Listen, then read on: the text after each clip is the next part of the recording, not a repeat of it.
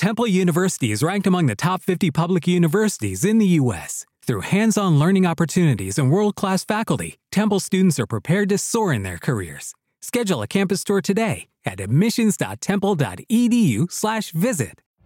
Every day, we rise, challenging ourselves to work for what we believe in. At U.S. Border Patrol, protecting our borders is more than a job, it's a calling. Agents answer the call, working together to keep our country and communities safe. If you're ready for a new mission, join U.S. Border Patrol and go beyond. Learn more at cbp.gov/careers. Qué bendición es poder llegar a ustedes y compartir un tema de mucha importancia, un personaje de la Biblia de seguro que entre los más conocidos, el profeta Jonás. Y en el día de hoy queremos iniciar esta serie basada en el libro que lleva su nombre, un libro corto, uno de los más cortos del Antiguo Testamento, con apenas cuatro capítulos, pero que encierran una gran enseñanza para cada uno de nosotros. Así que les invitamos a que compartan con sus amigos, hermanos, vecinos más cercanos este programa y los demás que son parte de la serie, porque vamos a ver muchas cosas que se dice o que se dicen de Jonás y otras que no se dicen. También los prejuicios que regularmente se generan en torno a ciertos personajes de la Biblia. Así que si usted tiene su Biblia en mano, busque Jonás capítulo 1, porque estaremos hablando Dios mediante de este capítulo. Así es, Jonás es un personaje que sin lugar a dudas, Smiling, una de las la primera pregunta que llega a nosotros al mencionar este personaje es el hecho de que Jonás es conocido como un profeta reverde. La pregunta sería, ¿era Jonás en verdad un profeta reverde? Enojado como es mencionado, es catalogado de esta manera. Sin embargo, vamos a ver lo que la palabra de Dios nos enseña y la idea es que podamos aprender de la vida de este personaje, pero a la vez también nosotros eh, mirar si los prejuicios o lo que hemos conocido de este personaje hasta el día de hoy eh, es solamente eso, o si hay algo más que debemos aprender de la vida de este profeta de Dios que profetizó eh, en un tiempo muy interesante de la historia del pueblo de Israel. Mira, de Jonás se ha dicho de todo. Inclusive se ha llegado al punto de decir que Jonás se perdió. Eso es otra pregunta de que, que tendremos que enfrentar y responder, porque así como de Jonás se ha hablado de Sansón, hasta del mismo Salomón, Así que es muy importante tratar este libro de las escrituras porque toda la escritura es inspirada por Dios y es útil, como, como ya vemos, según Pablo le, le escribió a Timoteo, para todo. Así que este personaje de las escrituras, de alguna manera u otra, va a reflejar lo que pasa hoy en día con muchos que son llamados a proclamar el Evangelio, pero tienden a hacer lo contrario, tienden a, a tratar de huir de la presencia de Jehová. Y vamos a explicar esta frase muy mencionada en este capítulo 1 del libro de Jonás. Así que vamos a darle lectura a, a este libro.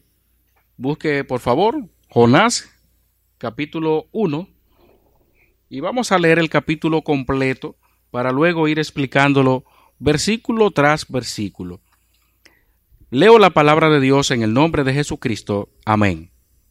Jonás capítulo 1, versículo 1. Vino palabra de Jehová a Jonás, hijo de Amitai, diciendo, Levántate y ve a Nínive, aquella gran ciudad, y pregona contra ella, porque ha subido su maldad delante de mí.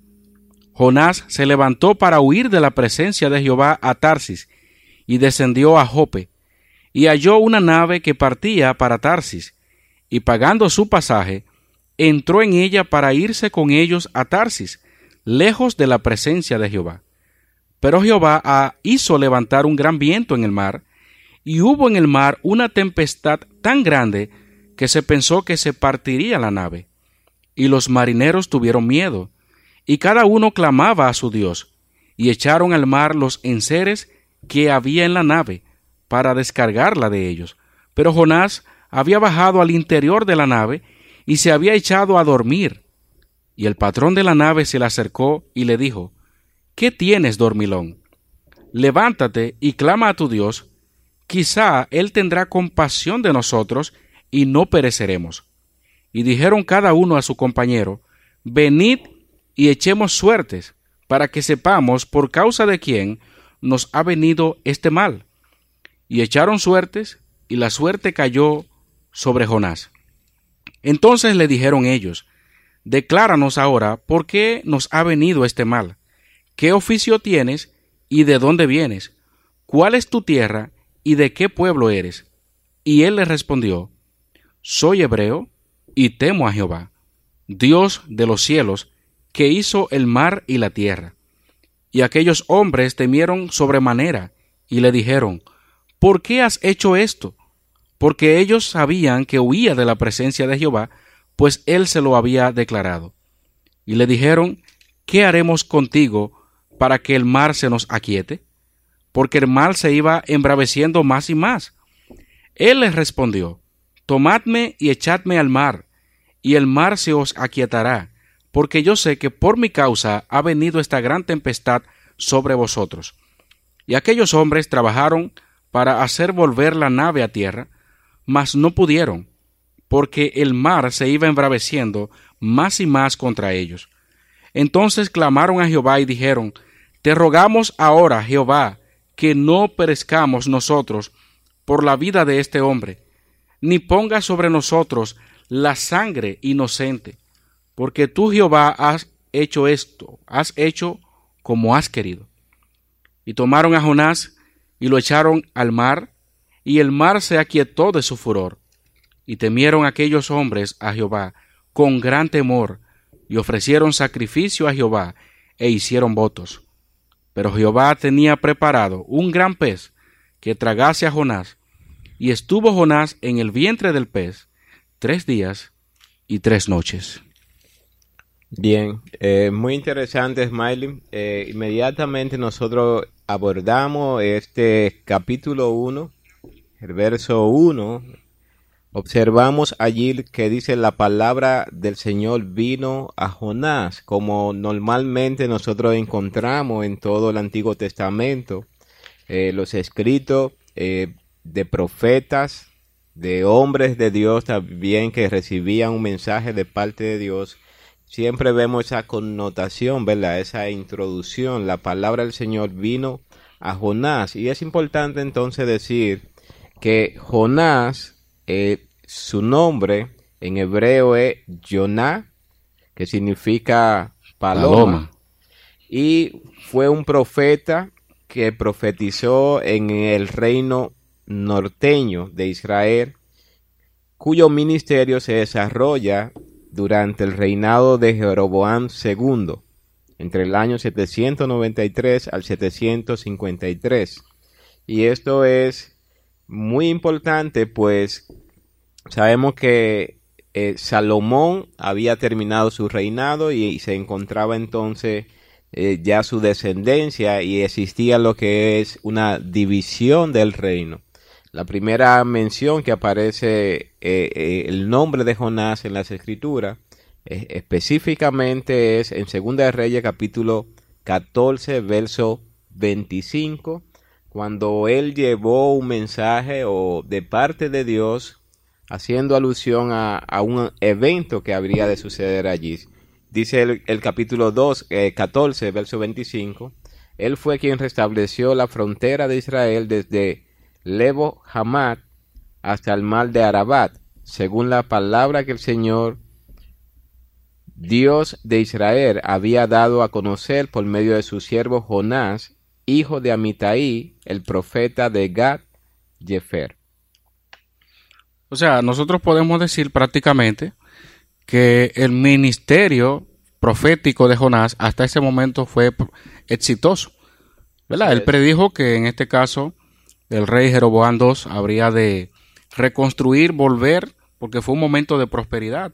Y también fue un momento bien oscuro porque para aquel entonces profetizaron eh, Amós, Oseas, sobre la corrupción que reinaba, imperaba en, en el reino del norte en aquel entonces.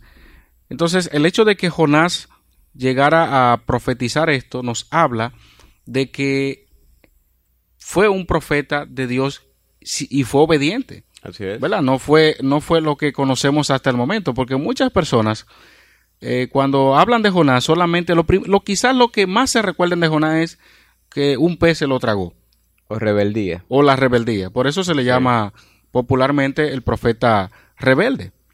Pero, qué interesante entonces nosotros darnos cuenta con ese dato histórico de que mucho antes de que se leyera este libro, ya Jonás está haciendo la obra del Señor, está predicando, profetizando entonces éxito para un reino que en efecto llegó a cumplirse. Entonces ahora, cuando viene, eh, leemos el capítulo 1 del libro que lleva su nombre, dice asimismo, vino palabra de Jehová a Jonás, hijo de Amitai. Y esto ya sabemos que entre los elementos del profetismo tenía que ver con la autenticidad del profeta. O sea, una persona llamada, conocida como profeta de Dios, tenía que recibir ese llamado. Y esa fórmula allí, vino palabra de Jehová, indica de que Jonás entonces era un verdadero profeta. Así es. No fue cualquier palabra que le vino, vino palabra de Jehová a Jonás. Y nosotros sabemos que Dios eh, revelaba a su palabra, su, sus propósitos a los profetas de muchas formas. Eh, a través del sueño, a través de visiones, a través de otras, otras eh, mecanismos que Dios siempre usó en la época eh, veterotestamentaria. Pero en este caso particular podemos decir entonces que Jonás era un verdadero profeta de Dios porque vino palabra de Jehová a él. Lo primero que debía tener un profeta era la confirmación de que esa palabra que le está diciendo venía de Jehová. Porque imagínense la palabra de Dios lo dice bien claro y Moisés lo advirtió. Cuando un profeta viniere y dijere una cosa por otra en pocas palabras, mira, tenía que morir. Así es. Y el solamente decir vino palabra de Jehová, ya eso solo tiene su, su peso. Tenía una implicación realmente. Y lo interesante, es Smiling, es que identifica a Jonás diciendo que era hijo de Amitai. Es decir, eh, este personaje que es mencionado es también como un respaldo de que Jonás no solamente era un profeta para el pueblo de Israel, sino que también eh, tiene un respaldo en, en que es su padre, y dice que Amitai es una expresión, ya siendo el nombre de su, de su padre, Amitai es una expresión hebrea por, por verdad, relator de la verdad. O verdadero también. Sin lugar a duda, hace referencia como que este hombre era también profeta y Jonás tenía esa, esa descendencia, se puede decir que su padre era profeta y, y, y, luego entonces él tiene también el oficio de profeta. Es decir, identificando a Jonás, se ve entonces, se menciona a su padre, pero es porque también tiene mucho peso en el oficio en el cual está realizando.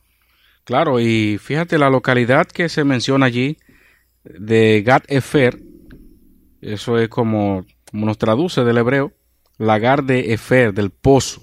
Era una ciudad eh, fronteriza del territorio de Zabulón, como nos aparece en Josué capítulo 19, ya sabemos la repartición de la tierra allí, se menciona este lugar, y fue el lugar donde Jonás ya moraba, lo menciona segundo de Reyes 14, 15, y algunos lo identifican con, con Gat Fer, que es situada a 5 kilómetros al noroeste de Nazaret y al oeste de Masla, que según la tradición, pues fue allí donde eh, se estableció la, la, tumba de Jonás.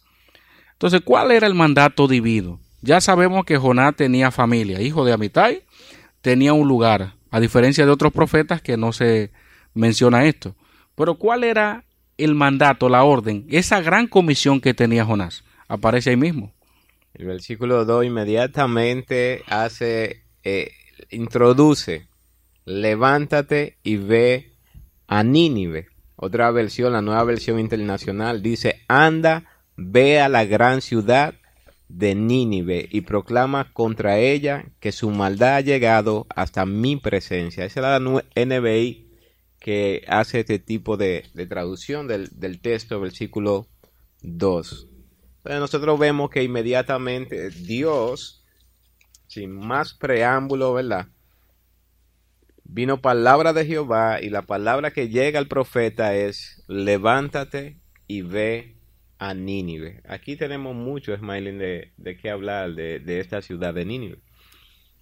Bueno, Nínive ya sabemos históricamente que era la capital del imperio asirio, uno de los imperios más crueles que ha pasado por la historia. Y de hecho, este punto allí, el hecho de que se mencione como, como una gran ciudad a Nínive y no se mencione el imperio, algunos han llegado a la conclusión de que en realidad esto no fue algo que pasó, no fue algo histórico lo que se narra en el libro. Y entre las eh, cosas que se mencionan, solamente quiero resumirla. Una de ellas dice que no hay confirmación de la obra de este profeta en los registros asirios. Es decir, que los registros asirios, lo que conocemos como ese arrepentimiento masivo que hubo, más adelante, como lo estaremos desarrollando, pues no aparece en, en los registros de ellos los asirios. Sin embargo, ya sabemos que la ausencia de tal información no debe sorprender a nadie, porque algo que acostumbraban las, los reyes de otras naciones era simplemente a ensalzar sus, sus éxitos, sus logros, no ponían sus humillaciones, no ponían sus fracasos y omitían cualquier cosa que les pareciera desfavorable. Así es. Por eso, cuando usted estudia historia eh, bíblica y también comienza a ahondar un poco sobre lo que hacía el imperio asirio, ellos plasmaban en sus paredes las masacres que cometían. Otra de las razones que se establece es que la falta del nombre del monarca sirio no se menciona el tipo de rey que hubo ahí. Y el punto exacto en donde Jonás fue vomitado en tierra seca. O sea, bueno, eh, no se dice dónde fue, sino que salió, que fue en tierra. Entonces, ellos dicen que eso es otra prueba de que el libro de Jonás no es histórico. Pero esto pasa por alto el hecho de que todas las narraciones históricas son relatos condensados, o sea, no todo, no todos los detalles se van a mencionar en, en, en, la historia. Lo que el historiador quiere destacar es la información que se registra, que se considera relevante o necesaria para su propósito. Entonces, en este, en este punto, lo importante allí no era necesario dónde cayó, sino que realmente cayó en tierra. Y lo importante de esto es que lo, lo que nos eh, presenta el pasaje es que tuvo que ser cerca de Nínive porque él tuvo camino varios días para llegar allí. Entonces esa prueba no tiene sustento por sí mismo. Eh, otra de las cosas que se dice, que algunos eh, descubrimientos arqueológicos han llegado o han llevado a pensar que los muros que rodeaban la antigua Nínive solo tenían 12 kilómetros de perímetro. Y se alega que el libro de Jonás exagera el tamaño de la ciudad cuando dice que era una ciudad eh, grande que tenía tres días de camino, pero tampoco eso es una razón, una razón válida para dudar de, de la referencia bíblica, porque tanto en el uso bíblico como en el moderno, cuando se habla de una ciudad se puede incluir su periferia. Un ejemplo de eso es en Génesis 10, 11 al 12, donde también se muestra que Nínive, eh, Cala y Resén constituían la ciudad grande. De manera que eh, eh, todas estas supuestas objeciones de que el libro es histórico están de más, porque se evidencia y a través de la historia ha prevalecido de que Jonás fue un personaje real. Todo eso lo dicen porque se menciona a Nínive. Entonces Nínive no debe ser cuestión allí, porque sí sabemos que era la capital del imperio asirio y era una gran ciudad. ¿Qué tenía que hacer? Pregonar contra ella. Así es. Un detalle importante es que esta ciudad fue eh, fundada, se puede decir, eh, por Nimrod. Así es. Aquel, que, aquel gran cazador que sobresale en Génesis capítulo 10, fundador de varias, o conquistador más bien, de varias ciudades. Eh, Nínive es una de estas ciudades, es decir, que podemos saber, entender que de por sí esta ciudad es bastante antigua, Smiling. Estamos hablando desde el Génesis. Del Génesis, saliendo prácticamente de, ser esparcido luego del diluvio. Aparecer entonces ya luego lo que es la Torre de Babel y, y la fundación de estas ciudades. Allí se menciona entonces Nínive. Es la primera vez que un profeta es llamado a predicar un mensaje fuera del pueblo de Israel, es decir, del pueblo de Dios, digamos, el pueblo judío, el pueblo hebreo. Es la primera vez que un profeta, Ismael, en sus oficios como profeta, si usted fija, todo profeta eh, es llamado a amonestar a su pueblo, a llevar un mensaje de paz a su pueblo, a decir, a orientar a su pueblo pero por primera vez, un profeta de Dios que sirve a Dios es llamado a ir a una ciudad pagana, a una ciudad gentil. Imagínense entonces este contraste en un hombre que es nacionalista por naturaleza. Él es judío y aparte de eso es alguien que ha sido comisionado por Dios para servir a su pueblo sobre todas las cosas. Y está siendo comisionado en este momento por Dios para llevar un mensaje a un pueblo que es pagano.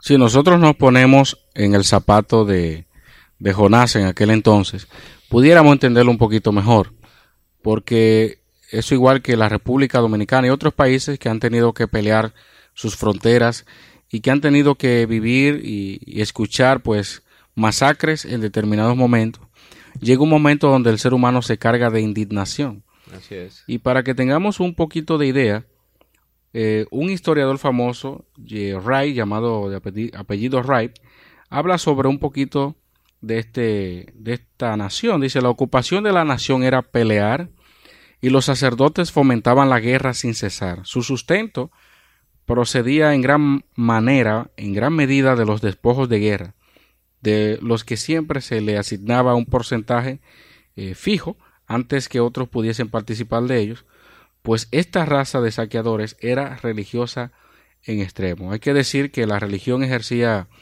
una influencia enorme en la vida asiria y se consideraba la guerra como una auténtica manifestación de adoración. Póngase a pensar usted cómo ellos entonces se dedicaban a la, guerra. En Nínive se descubrieron y se tradujeron numerosas tabletas e inscripciones asirias antiguas y donde hablaban de todo lo que ellos hacían. Voy a leer un fragmento de una de las eh, traducciones de un documento del reinado de Asurunasipar II, que estaba ya para la década del 884. Dice, edifiqué una columna cerca de la puerta de su ciudad, y desollé a todos los principales que se habían sublevado, y cubrí la columna con su piel. A algunos los emparedé dentro de la columna. Algunos los colgué en maderos de la columna y desmembré a los oficiales, a los oficiales reales que se habían revelado. A muchos de sus cautivos los quemé con fuego y a otros muchos los capturé vivos. A algunos les amputé las manos, a otros la nariz, las orejas y los dedos. A muchos les saqué los ojos. Hice un montón de los vivos y otro de las cabezas y até sus cabezas o postes alrededor de la ciudad. Quemé en el fuego a sus jóvenes y a sus, y a sus vírgenes. Capturé vivos a veinte hombres y los emparedé, los emparedé en el muro de su palacio. Al resto de sus guerreros los consumí de sed en el desierto del Éufrates. Todo eso nos hace entender por qué, dice el texto, ha subido su maldad delante de mí. Todo eso explica por qué razón dice la palabra de Dios que subió a la maldad. Cada vez que usted escuche esta expresión en la Biblia, préstele mucha atención. sin lugar a duda, Nínive es una gran ciudad, pero una ciudad que no tiene lo que es misericordia, una ciudad de sanguinaria, como se puede ver en, en otros libros proféticos que se menciona, se da una, mucho detalle con respecto a esta ciudad antes de su destrucción. Pero realmente tomando el tema, eh, Jonás, un profeta de Dios, le ha sido comisionado llevar a cabo una encomienda que viene de parte de Dios. Y aquella encomienda es, ve a Nínive, aquella gran ciudad, y pregona contra ella, porque ha subido su maldad delante de mí. Ya el, en este aspecto ya el profeta tiene un mensaje que ha recibido de parte de Dios. La pregunta Así es, es. ¿qué haría Jonás? ¿Qué debe hacer Jonás? Inmediatamente surge la pregunta. Ya Dios le ha dicho lo que tiene que hacer. ¿Y ahora qué vas a hacer, Jonás? El versículo 3 inmediatamente dice, y Jonás se levantó para huir de la presencia de Jehová a Tarsis, y descendió a Jope y halló una nave que partía para Tarsis. Pagando su pasaje, entró en ella para irse con ello a Tarsis, lejos de la presencia de Jehová. Tal y como lo expresa su nombre, Paloma. Vemos a Jonás eh, llevando a cabo un vuelo inusual, volando hacia otro lugar donde Dios no le ha enviado. Y qué interesante que la palabra de Dios es clara, es franca, y expone las debilidades, los pecados de los hombres. Jonás eh, podía tener todas las excusas eh, desde el punto de vista humano, sin embargo es muy cuesta arriba, un profeta de Dios, hacer esto huir, tratar de huir de la presencia de Jehová. ¿Es posible huir de la presencia de Jehová? Como decía el salmista, ¿a dónde me iré de tu espíritu? O sea, en pocas palabras, lo que Jonás estaba haciendo, aunque pudiera resultar razonable, era algo insólito. No podía esperarse de un profeta de Dios que tenía la, ya la, la, la autenticidad de su, de su llamado, de su oficio, y de repente entonces Dios le dice ve a tal lugar y no va. Así nos pasa a nosotros. Nosotros por naturaleza nos gustan los lugares más tranquilos, más cómodos, donde no hay peligro, donde no hay eh, nadie que me pueda afligir. Es muy normal eso. Así es. Y ya nosotros viendo, desde el punto de vista a Jonás como un hombre patriótico, nacionalista, él tenía sus razones humanamente hablando. Porque también él podía sentir hasta miedo inclusive. Si es una ciudad tan peligrosa, donde se había escuchado tanta maldad y tantas cosas, una de las dos. O voy y se arrepienten, él sabía que Dios es misericordioso, lo, lo expresa más adelante. Pero ahí está eh, incidiendo nuestro sentir humano por encima del llamado de Dios.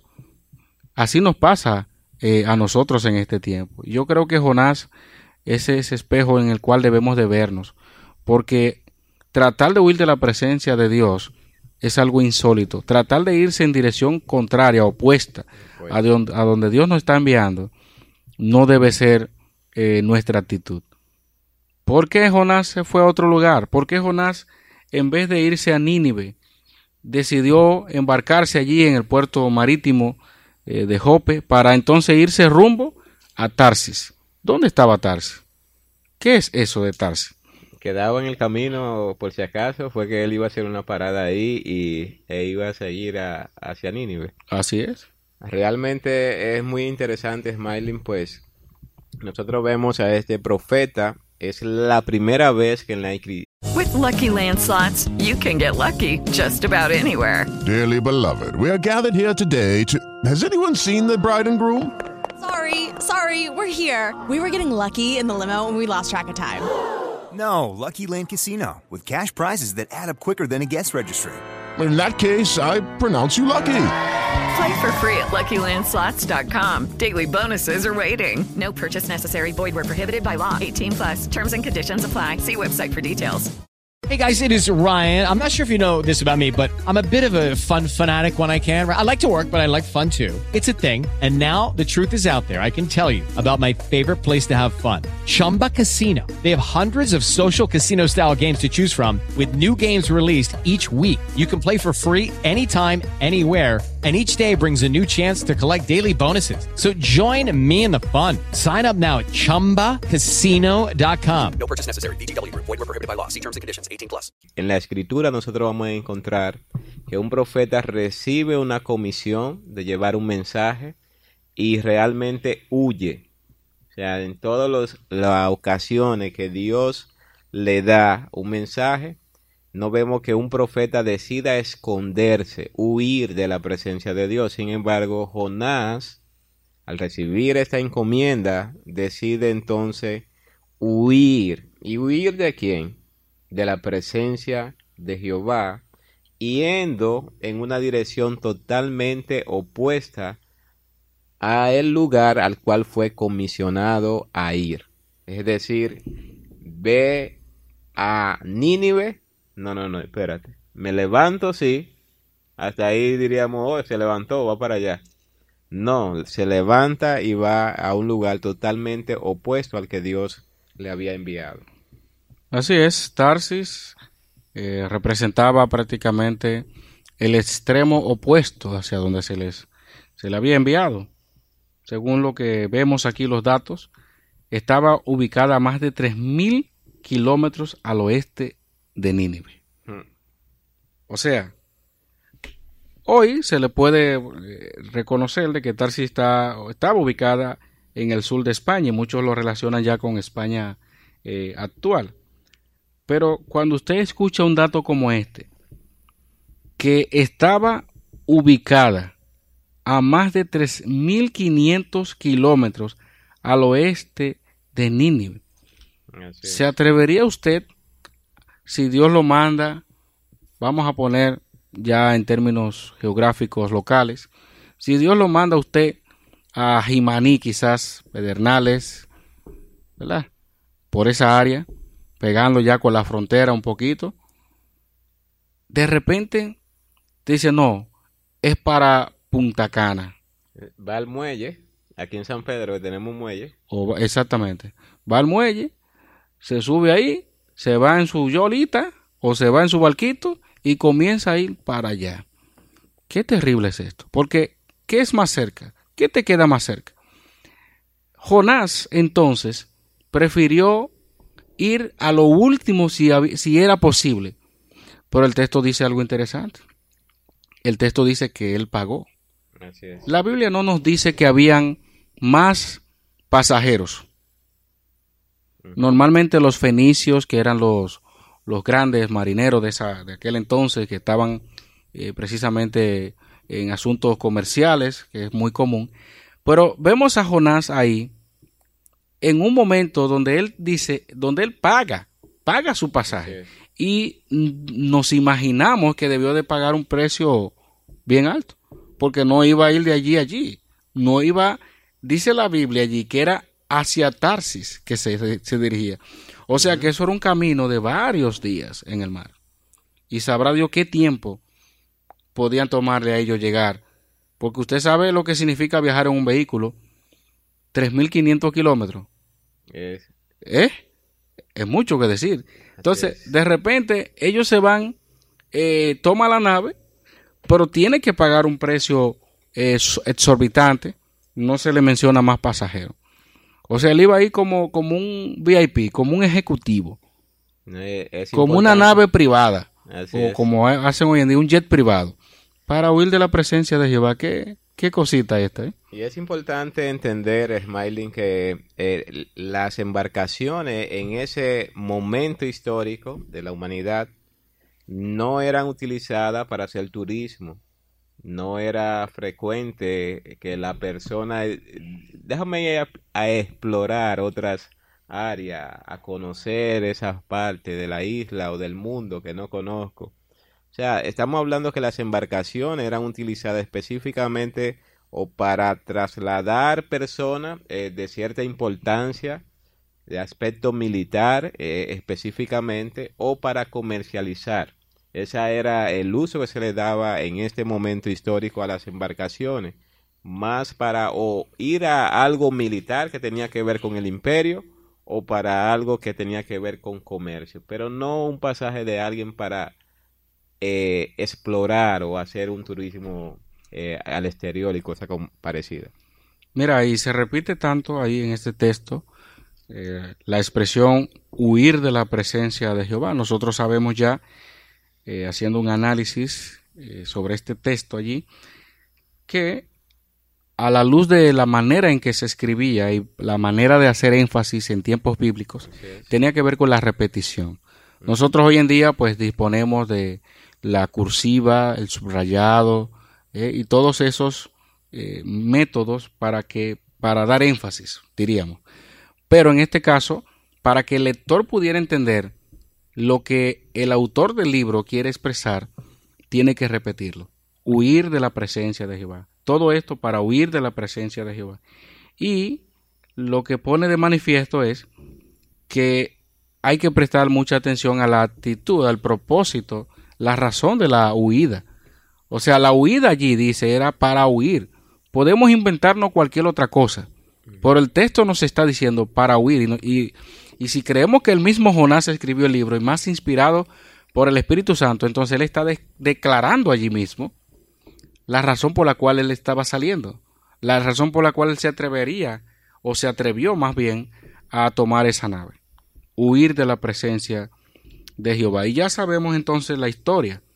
Dios hizo levantar un gran viento en el mar y hubo en el mar una tempestad tan grande que se pensó que se partiría la nave.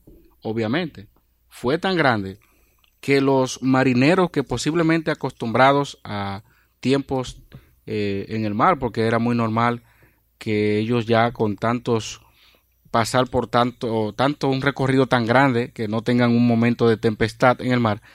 Pero en esta ocasión ellos pensaban que se partiría la nave.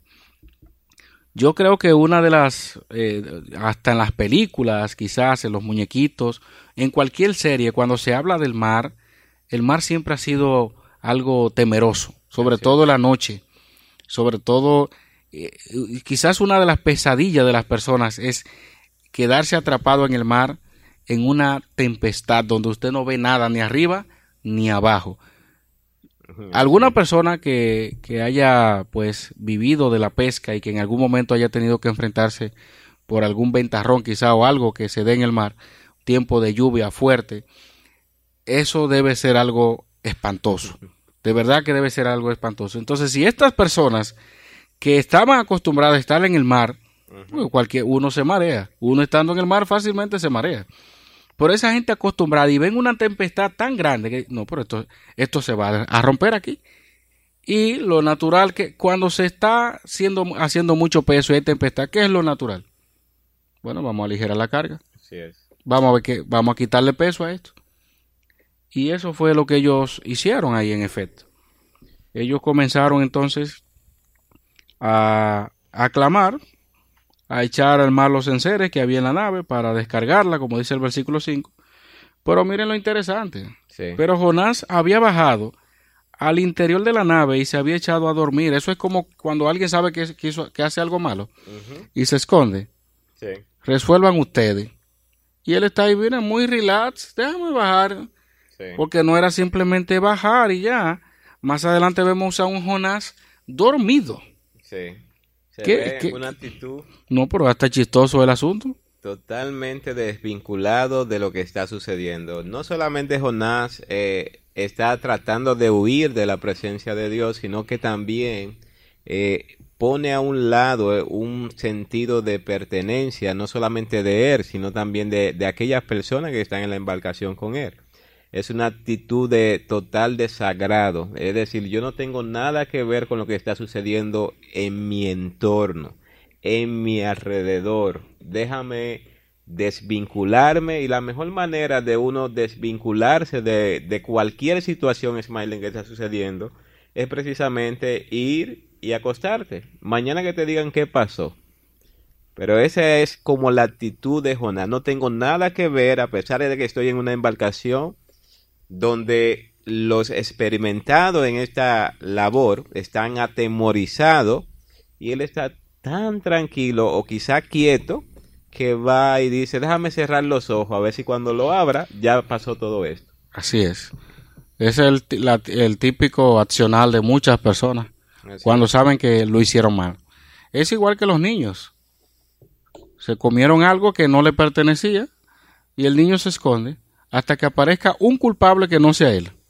Bueno, eh, eso es algo... El, que tiene, el que tiene hijos sabe de qué se trata. Hasta natural, Smiley. En una ocasión yo recuerdo haber hecho algo indebido. La tiré una piedra a una persiana siendo un niño. Ay, ay, ay, ay, ay. Y salieron las personas y yo lo que hice fue irme bien lejos. Y como a las dos horas volví a casa, ya había pasado todo. Y bueno, eh, recibí reprensión, ciertamente pero fue menos que si me hubiese quedado en el lugar. Eh, en este caso, Jonás no tiene para dónde correr, pero tiene la opción entonces de acostarse Sí. y desvincularse de lo que está sucediendo en ese momento. Bueno, pues en eso estaba Jonás. Y mire lo que dice el versículo 6. Y el patrón de la nave se le acercó y le dijo, ¿Qué tienes, dormilón? Levántate y clama a tu Dios. Quizá Él tendrá compasión de nosotros y no pereceremos. Eso fue un bofetón sin mano. Eso fue una reprensión bien dura a un hombre de Dios que se supone que debió estar ahí clamando a Dios. Pero eso es como usted sabiendo que está en pecado y entonces diciendo, Señor, aleja esto y sabiendo que el problema eres tú. Jonás sabía que, el- problema era por él. Jonás sabía y se esconde, se va allí, se echa a dormir. No quiero que me levante, no quiero que nadie me diga nada, que resuelvan. Yo, y aún allí al mar, el Señor fue a decirle a Jonás en pocas palabras, tú no te gobiernas, Jonás. No se trata de que tú, tú puedes pagar todo el dinero del mundo para huir a Tarsi, para huir a cualquier parte, a lo opuesto, 3.500 kilómetros opuesto a donde yo te mandé. Pero mira, yo soy Jehová de los ejércitos. Y Dios controla el mar también. Dios no solamente controla las demás cosas. Y ahí está. El, el viento le obedece, como, como dice la misma escritura de Jesucristo. De manera que esto es una reprensión también que nos llama la atención. Cuando nosotros deberíamos de predicar el Evangelio, inconversos nos reprendan de esa forma. Oye, pero háblale de Cristo a eso y nosotros hablándole de otra cosa. No, Estamos de- como de Jonás, dormidos en nuestros laureles, como dicen, dormidos en, nuestra, en nuestro trabajo como cristianos. Pasamos con ficha, diríamos. Sí. Estamos ahí teniendo la oportunidad de predicarle a las personas y tienen que los impíos tener, de- de- de- tienen que decirnos, pero mira, ese hombre necesita de Cristo, háblale de Cristo. Impíos diciéndole a cristianos, ¿qué Sí. tienes, dormilón? No, es muy interesante esta reprensión que él recibe allí, realmente. Clama a tu Dios. Y ciertamente eso lo vemos muy a menudo donde personas son las que confrontan a creyentes y tienen que decirle, mira, ora a Dios. O mira, háblale de Cristo. O mira, dame un consejo. Cuando nosotros quizás tenemos todas las herramientas necesarias para ser el instrumento de Dios en cualquier situación en la cual nos encontramos. En medio de dificultad, de adversidad, cuando tenemos una, socie- una sociedad tan llena de tantos conflictos, eh, el creyente que tiene a Dios, que tiene una relación con Jesucristo, es alguien que tiene que darle a este mundo que necesita. Sin embargo, nos quedamos durmiendo, así como Jonás. Y muchas veces son las personas que tienen que buscarnos y decir, ven, háblame un poco de Jesucristo. Y más, y más que dice el texto allí, y dijeron cada uno a su compañero, venid y echemos suertes para que sepamos por causa de quién It is Ryan here, and I have a question for you. What do you do when you win? Like, are you a fist pumper? A woohooer, a hand clapper, a high fiver. I kind of like the high five, but if you want to hone in on those winning moves, check out Chumba Casino. At chumbacasino.com, choose from hundreds of social casino style games for your chance to redeem serious cash prizes. There are new game releases weekly, plus free daily bonuses. So don't wait. Start having the most fun ever at chumbacasino.com. No purchase necessary. VGW Group. Void were prohibited by law. See terms and conditions. 18 plus. nos ha venido este mal. Y echaron suertes, y la suerte cayó sobre Jonás. Entonces le dijeron ellos, decláranos ahora por qué nos ha venido este mal. ¿Qué oficio tienes y de dónde vienes? ¿Cuál es tu tierra y de qué pueblo eres? Y él le respondió algo como, como hasta, hasta digno de, de- de- de hacer énfasis, porque todavía él sabe que ha cometido ese pecado Sí, y que está mal y se atreve a decir, como dirían hoy en día, no, yo soy, pero yo soy un cristiano de verdad. sí, No, yo soy un hijo de Dios. Sí. No, no como ustedes creen, no, tampoco así. Soy hebreo y temo a Jehová, Dios de los cielos, que hizo el mar y la tierra. Pero ¿y cómo es que teme a Jehová y se atreve a tratar de huir de la presencia de Dios? ¿Cómo es que, cómo se atreve a decir aquí y a reconocer que Dios de los cielos? Jonás estaba pasando entonces por un proceso eh, difícil en su, en su vida en ese momento. Jonás tenía una encrucijada. Tengo que decirle la verdad, soy cristiano, soy hebreo, soy temeroso de Dios, Dios de los cielos, todo eso. Pero entonces, Jonás, ¿cómo es que tú te atreves a echarte a dormir, a, a ponerte indiferente a lo que está pasando, sabiendo que tú lo has provocado? Otra vez, el proceder de muchos creyentes todavía está mal y a la hora de la verdad sacan la cabeza. No, pero yo, yo, yo hago esto. Yo, yo voy a la iglesia. Yo soy una persona fiel y yo soy esto. Pero al fin y al cabo, un poco, como decía el, el, el mismo Salomón en Eclesiastés 10.1, ¿verdad? Una pequeña locura. Hace heder y da el mal olor al perfume del perfumista. Una pequeña locura. Así es. Luego de esto, entonces, eh, Jonás dice: Soy hebreo y temo a Jehová, Dios de los cielos, que hizo el mar, que está embravecido ahora mismo, y la tierra. Dice el versículo 10: Y aquellos hombres temieron sobremanera y dijeron: ¿Por qué has hecho esto? Porque ellos sabían que huía de la presencia de Jehová, pues él se lo había declarado. Es decir, aquí ellos tienen ya identificado a Jonás realmente, lo han confrontado con su realidad. Y aquí nosotros vemos a un pueblo, a personas paganas, Smiling, confrontando a un hombre de Dios. Reprendiéndolo. Reprendiéndolo. Y esa es la importancia de la confrontación en todo el sentido de la palabra. Nosotros no solamente somos confrontados por el creyente con el creyente, sino también cuando las personas la sociedad nos ven actuar de una forma que no es digna de Jesucristo, nos confrontan. Y tú no eres tal cosa. Y nos preguntan y nos hacen, de modo que nosotros podemos reflexionar sobre esto, esta importante confrontación, lo cual crea temor en estas personas. Y a la vez entonces Él declara lo que es. Versículo 11. Así es. Dice, y les dijeron, ¿qué haremos contigo para que el mar se nos aquiete? Porque el mar se iba embraveciendo más y más. Y aquí entonces el versículo 12, Ismael. Sí, eh, podemos también decir que ellos actuaron como se supone que debía actuar un verdadero hebreo que teme a Dios y a Dios de los cielos que hizo el mar y la tierra. Ellos actuaron diferente. Eso es como cuando encontramos a un inconverso actuando como cristiano y a un cristiano como un impío. Jonás, aunque él dijo lo que expresó allí, está actuando contrario, porque él no estaba manifestando realmente que temía a Dios. Él no estaba manifestando en la práctica lo Sin embargo, estos hombres paganos que adoraban otros dioses tienen que reconocer que Jehová es el verdadero Dios. Y tienen entonces que decirle a él, clama a tu Dios, mira, busca de tu Dios. Es, es interesante. Y, y, ahí entonces entra prácticamente lo, el resultado de la huida, lo que los marineros pues planean. Porque en lo que, entre tanto que ellos hablaban, el mar se iba empeorando. Así es. El mar no iba, era, era poniendo presión el mar sobre todas las cosas. Ahí no había tiempo de hablar muchas cosas. Las cosas que ellos expresaron fueron puntuales.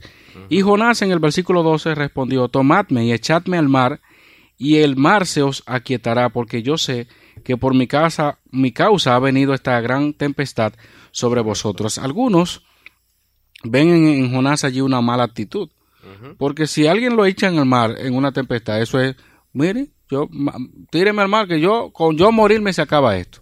Sí. sí, porque él está, él está ahora mismo si lo vemos desde el punto de vista humano, él está contemplando un, un, un ahogamiento, diríamos. Morir por, por, ahogado. Sí, así es. Porque hasta ese momento sería también un poquito extraño pensar que él estaba eh, contemplando que un pez se lo iba a tragar. Uh -huh.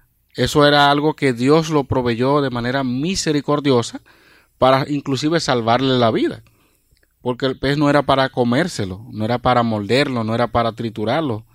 El pez era para guardarlo durante el tiempo que Dios en su gracia le permitió. De manera que el hecho de que él diga, tírenme al mar, también refleja la actitud de Jonás, cómo él estaba. Él prefería inclusive hasta la muerte. Si el problema es que, bueno, yo estoy aquí, bueno, si tengo que morir, muero, échenme al mar. Sí. ¿Cómo se iba a salvar él? ¿Con su propia fuerza? ¿Cómo Jonás se iba a salir de un mar embravecido? Fíjense entonces la actitud de Jonás. Estuvo dispuesto no solo a pagar un precio para ir al lugar más distante posible de, de, de Nínive, y no solamente eso, sino se echa a dormir, a quitarlo de bulla, como dicen, y para el cormo, aquí dice, entonces no, tírenme al mar, con eso se resuelve, no me importa morir. Aquí vemos una actitud, Smiling, de ningún tipo de arrepentimiento en Jonás. Si usted fija, los demás, las demás personas que están en la embarcación están tratando, buscando la manera de cómo hacer frente a la tempestad. De alguna manera, clamando a su Dios, eh, aligerando la carga, haciendo todo lo que pueden hacer. Sin embargo, Jonás está ajeno a todo lo que está sucediendo y su actitud no es ni buscar ningún tipo de solución a lo que está sucediendo, sino más bien es eh, no me interesa, no me interesa y no me interesa. Esa es la actitud que tiene Jonás, aun cuando él se identifica como alguien que sirve a Dios, que viene de un pueblo que sirve a Dios, sin embargo, él, él está renuente a arrepentirse y él prefiere más bien ser echado para que eh, la tempestad entonces se detenga.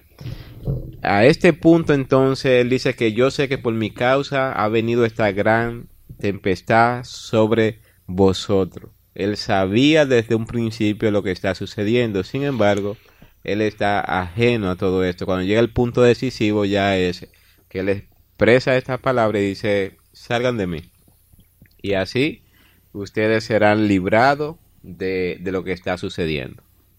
Sí, y ya para ir finalizando, vemos que ellos entonces, ya de manera natural, plantean un método conocido que tenía que ver con echar suertes, y esto básicamente consistía en poner piedras eh, pequeñas en una vasija para luego sacarlas, y una práctica de adivinación común usada tanto por los paganos como por los mismos hebreos. Y en el caso de los hebreos, Dios aprobaba en muchas ocasiones a través de ese método, pues Sí, sí. ellos podían solucionar algunos enigmas y algunas situaciones. El Urín y el Tumín también es un ejemplo de, de esto.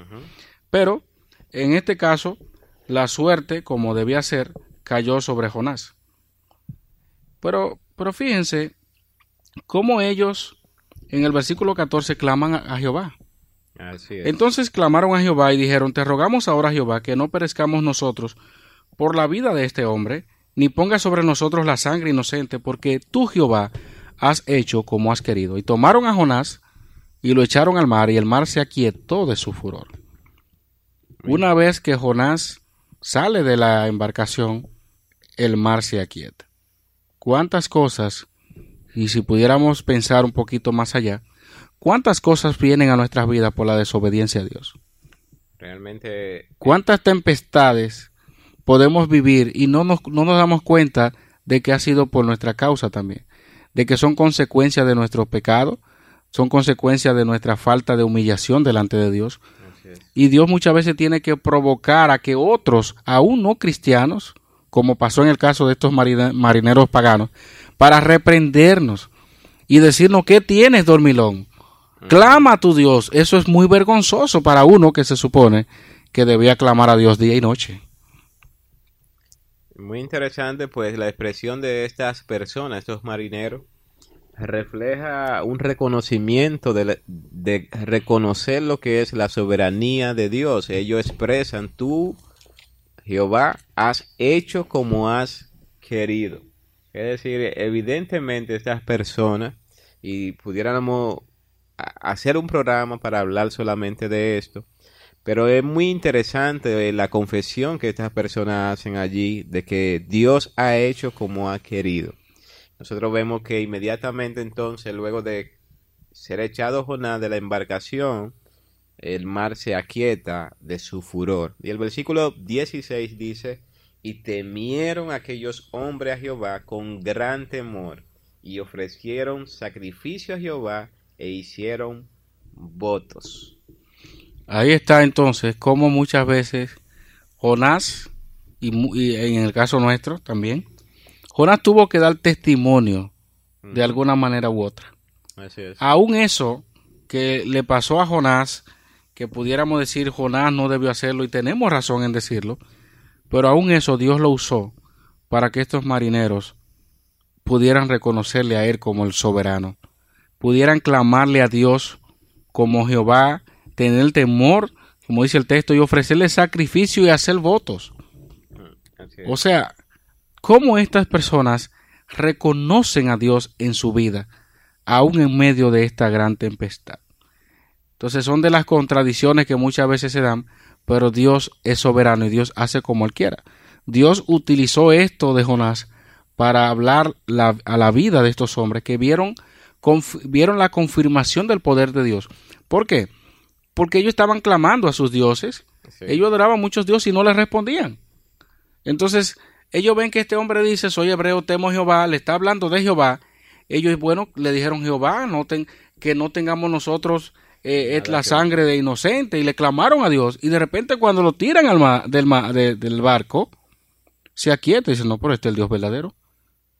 Este tiene que ser el Dios verdadero. Temieron entonces a Jehová, ofrecieron sacrificios e hicieron votos. A partir de ahí la vida de estos hombres fue diferente. Usted temían a la tempestad, pero al suceder este evento, eh, muestra realmente que temieron a aquellos hombres a Jehová con gran temor, es decir, enfatiza eh, un temor aún superior por, por la bonanza que Dios ha hecho. O sea, no es por la destrucción que Dios llevó a cabo, sino todo lo contrario, por lo sucedido, por la invocación de Dios y por la misericordia de Dios que estas personas pudieron ver. Ellos ofrecen sacrificio y hacen votos, posiblemente luego de seguir ofreciendo sacrificio a Dios, como consecuencia debe ser beneficiado de la misericordia y de la gracia de Dios. Bueno, eh, el versículo 17 lo vamos a estar tratando ya la semana próxima, Dios mediante, porque eh, obviamente se conecta con el capítulo 2, donde ya Jonás eh, vive esa experiencia en el vientre del pez. Deseamos que la palabra de Dios haya hablado a sus corazones en el día de hoy a través de este profeta Jonás, al que muchos ya le han catalogado como el profeta rebelde, pero que también tienen una gran enseñanza para nosotros. Lucky Land Casino asking people what's the weirdest place you've gotten lucky? Lucky? In line at the deli, I guess? Aha, in my dentist's office. More than once, actually. Do I have to say? Yes, you do. In the car before my kids' PTA meeting. Really? Yes. Excuse me, what's the weirdest place you've gotten lucky? I never win and tell. Well, there you have it. You can get lucky anywhere playing at LuckyLandSlots.com. Play for free right now. Are you feeling lucky? No purchase necessary. Void where prohibited by law. 18 plus. Terms and conditions apply. See website for details.